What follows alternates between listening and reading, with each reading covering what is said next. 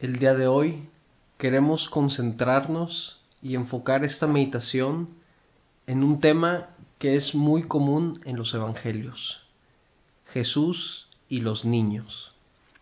Y para esta meditación quiero tomar como base el Evangelio de San Mateo, capítulo 19, del 13 al 15.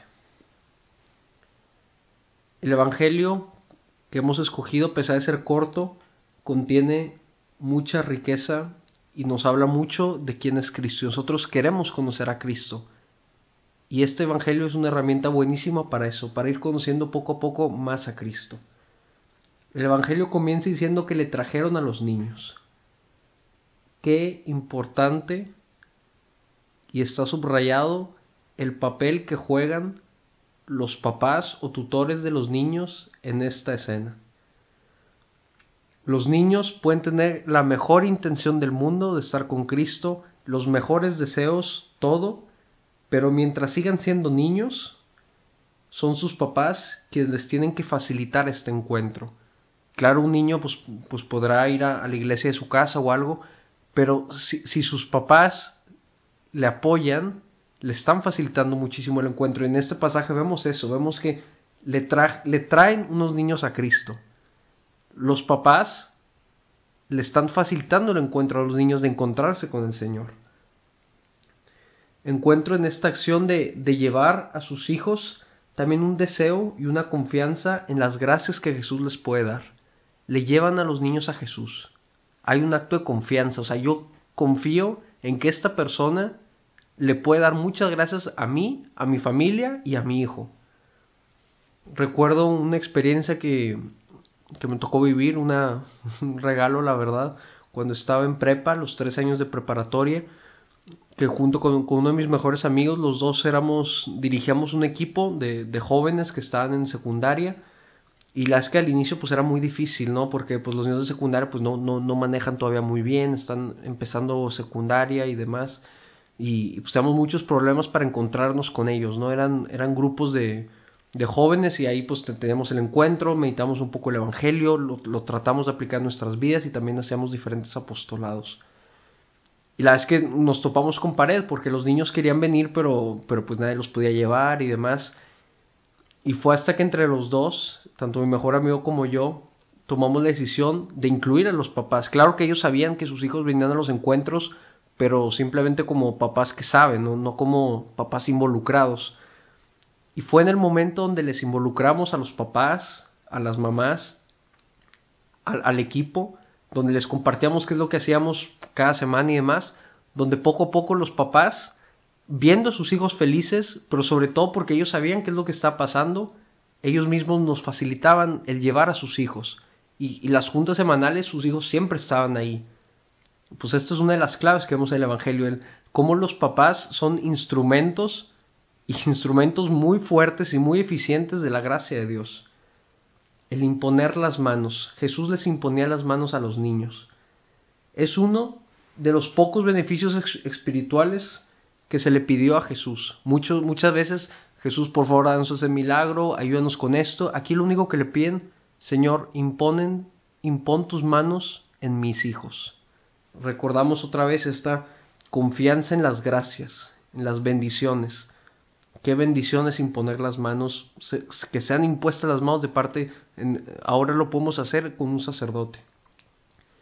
Este, este gesto de Jesús, de imponer las manos, de dar la bendición, nos puede recordar al Papa y a los sacerdotes en la iglesia, como bien lo estábamos diciendo.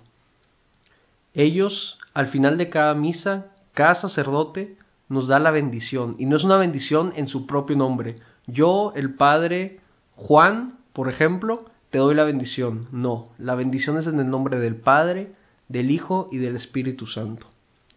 Sería imposible para nosotros sentarnos y ponernos a calcular un poco el efecto de esta bendición. ¿Qué tanto nos ayuda? ¿Nos conviene? ¿No nos conviene? Sería imposible. Todo lo que nos ayuda en nuestra vida normal y en nuestra vida espiritual está completamente desproporcionado con lo que nosotros podemos llegar a pensar. Es una ayuda impresionante. Nosotros queremos conocer más a Cristo y Él imponía las manos y daba bendiciones y lo sigue haciendo hoy a través de los diferentes sacerdotes. Nosotros somos los que al igual que los niños tenemos que ir con Él. En este pasaje, el reino de los cielos, Jesús nos da una llave, una llave que nos aplica hoy a ti y a mí, independientemente de la edad que tengamos. Eso está clarísimo. Que el reino de los cielos es, y para llegar a ese reino tenemos que ser como niños. Nos invita a imitarle en la simplicidad. La simplicidad de un niño. Un niño no se complica, simple, en la humildad, en la pureza intención. Lo que quiere, lo pide. No piensa más. Pureza intención y pureza de corazón. Recuerdo una canción muy, muy famosa de un cantante italiano que se llama Povia. Esa yo la escuchaba de, pequeño, pues ahora la, sigo escuchando de vez en cuando. Y es una canción muy bonita, porque esa canción, la primera vez que la cantó, se la cantó al Papa Juan Pablo II, y se llama en su, en su título italiano original, Cuando i bambini fanno o. En español sería Cuando los niños hacen o. Pues bueno, claro que si quieren les invito a que escuchen la canción de manera individual, pero esta canción al final resume la maravilla de un niño, ¿no? Como un niño, esa expresión o, o sea, de, sorpresa, de, de, que se deja sorprender por todo. Por ejemplo, una parte de la canción dice, cómo ve la lluvia, y dice, o sea, wow, o sea, está lloviendo. A veces nosotros que vamos creciendo, pues eso como que se, se, nos pasa un poco desapercibido, ¿no? Otra vez está lloviendo y demás. Pues en cambio no, un niño se sorprende. Un niño ve a su, ve a su papá y es un superhéroe. Pues eso es lo que nos está invitando Cristo, a ser como niños. Y no como niños se refiere a, a gritar y llorar y ser inmaduros, no, se refiere a eso, a, buscar esa pureza de corazón, esa humildad, esa simplicidad, el, no complicarse, al ir una y otra vez a Cristo como un hijo que busca a su Padre. Y, y por ejemplo, en cada misa que el, que el Padre dé la bendición, pues como en la canción, hacer ese O en nuestras vidas, sorprendernos por lo que está pasando. Tanto podemos aprender de los niños.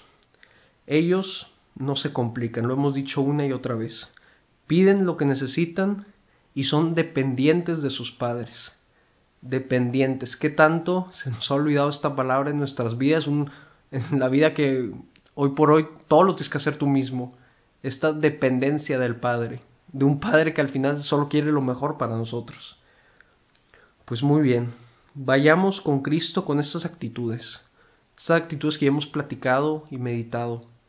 Busquemos a Dios de corazón como un niño que siempre busca a su padre sabiendo que su padre ya le está esperando. Cuando los niños hacen O, sorprendámonos por el amor de Cristo.